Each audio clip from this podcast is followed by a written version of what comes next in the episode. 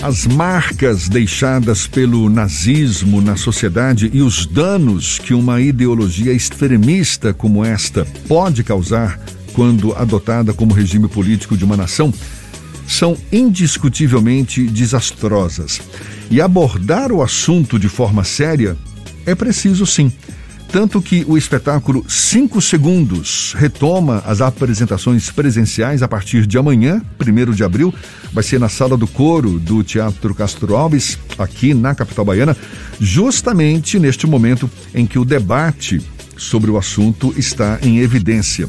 A gente fala mais sobre o assunto e conversa agora com o autor do texto, um dos diretores do espetáculo, o professor e historiador Ricardo Carvalho mais uma vez conosco. Sempre um prazer tê-lo aqui conosco. Seja bem-vindo. Tudo bom, Ricardo? Bom dia.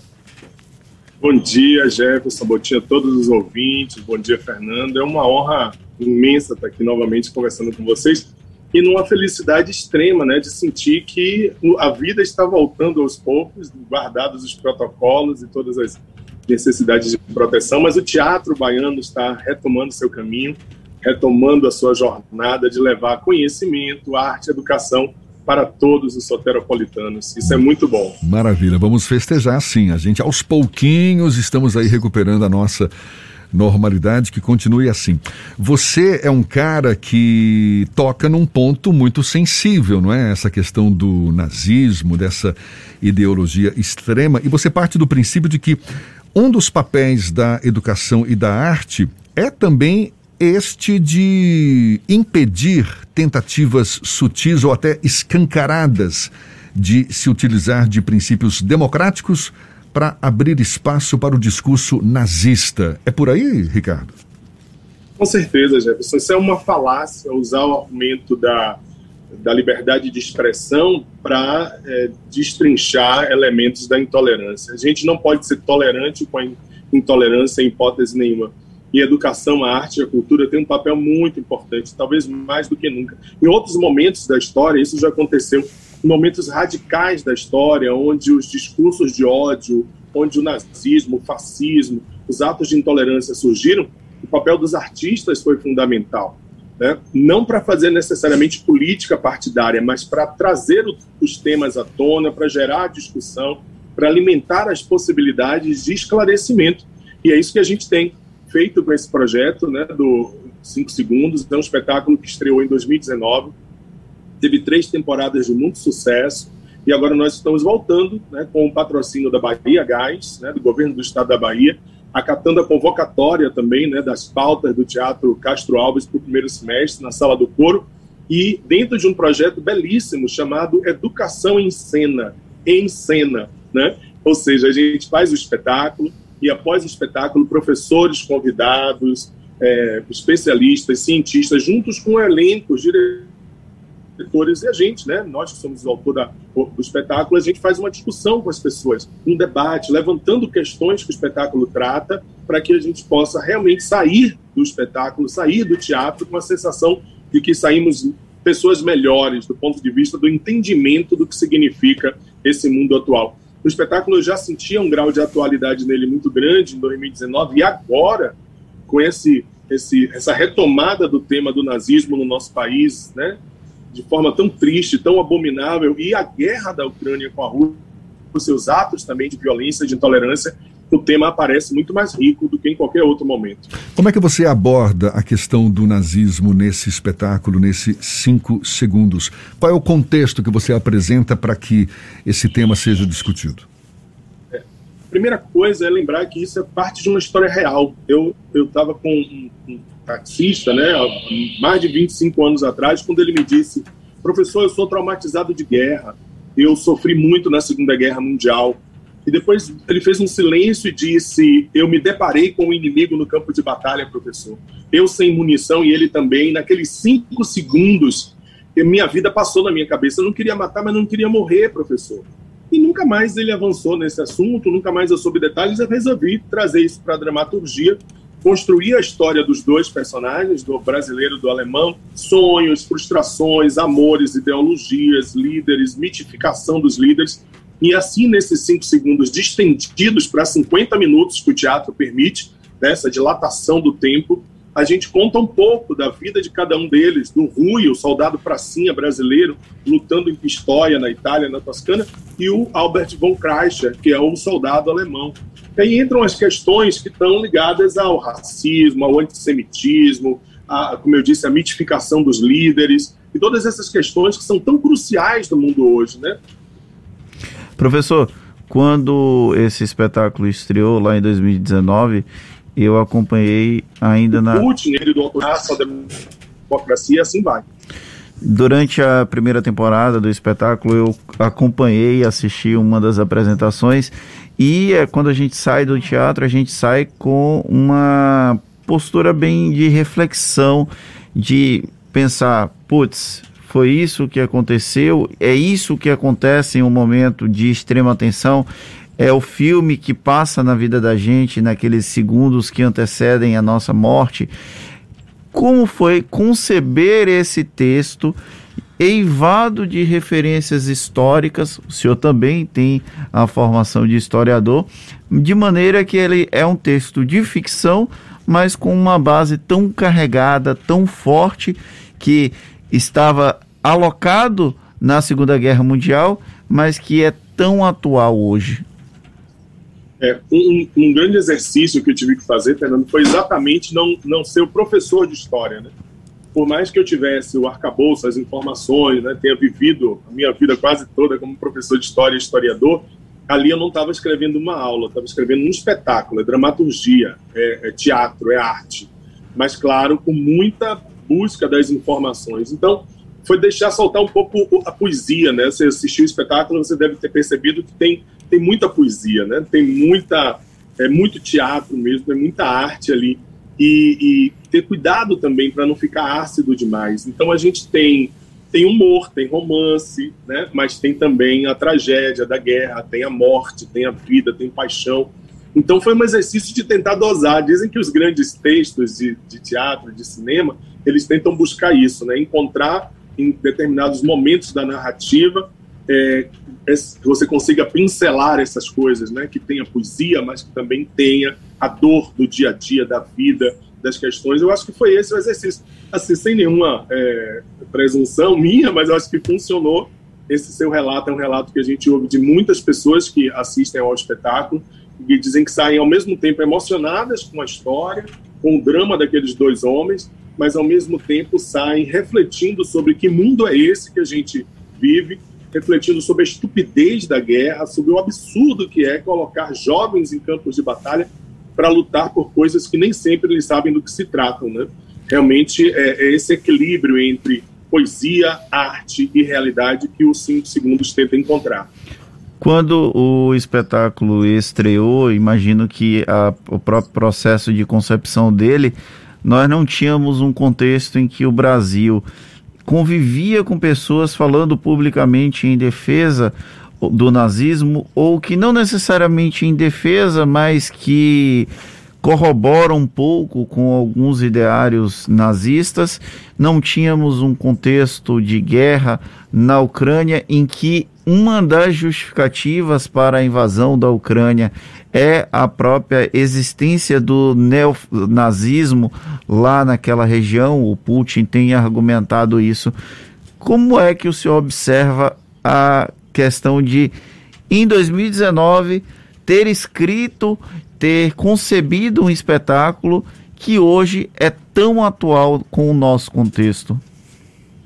Olha só, é, o tema da guerra, do nazismo, da intolerância, ele é eterno. Ele era atual em 2019, como se eu tivesse, por exemplo, escrito em 1975 ou daqui a 10 anos. As circunstâncias realmente potencializaram demais isso. Né?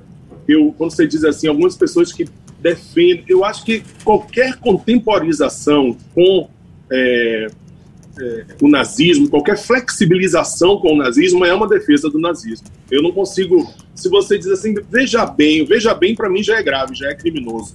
Não dá para se é, contemporizar, diminuir o peso de algo que matou 6 milhões de pessoas, que levou uma guerra que matou 70 milhões de indivíduos, a gente não pode, como diz a, ju a juventude, a gente faz a peça também muito voltada para a moçada de hoje, né? Muitos alunos nossos, ex-alunos vão, a juventude, a gente conclama a juventude também que vai assistir. o menino nada fala, não pode passar o pano, né? Isso virou uma gíria aí. Você não pode passar o pano no nazismo. E, e, isso fica mais grave ainda quando a gente vê autoridades do alto escalão, né? Do Brasil, do executivo, do legislativo, do judiciário, às vezes defendendo é, a censura, defendendo a intolerância, ou, como eu disse, passando pano sobre o nazismo. Isso é inaceitável. Não se pode ser tolerante com a intolerância. Nós precisamos expurgar a ameaça do fascismo de todas as formas. Eu espero que seja pela via do voto, que esse é o grande poder que a democracia nos dá. Mas a gente precisa, daqui a 100 anos, falar do nazismo apenas como algo histórico e não falar como hoje, em 2022, como algo que está presente no nosso convívio, ao nosso lado, quem sabe nosso vizinho é um daqueles que diz: não, veja bem, o nazismo não é uma coisa tão grave assim, né? Então é isso que a gente precisa expurgar. A arte vai contribuir com isso. A poesia, a literatura, a música, o cinema são ferramentas poderosas para a gente ir gradualmente transformando o nazismo em algo do passado e não algo que ainda, infelizmente, nós temos que conviver no mundo contemporâneo. Estamos aqui levando um papo com o professor historiador Ricardo Carvalho, autor do texto Cinco Segundos, espetáculo que retoma as apresentações presenciais a partir de amanhã na Sala do Coro do Teatro Castro Alves, um dos diretores também do espetáculo. Ricardo, você estava falando agora, né? O tema nazismo é eterno, mas a gente, de certa forma, pelo menos é a minha percepção, a gente não falava tanto do nazismo como fenômeno atual, eu digo, num passado recente. Era muito mais uma referência ao nazismo, por exemplo, praticado na Grande Guerra. Você, como observador, como estudioso que é, qual teria sido o fator que fez com que o tema ressurgisse com tanta força nesse momento?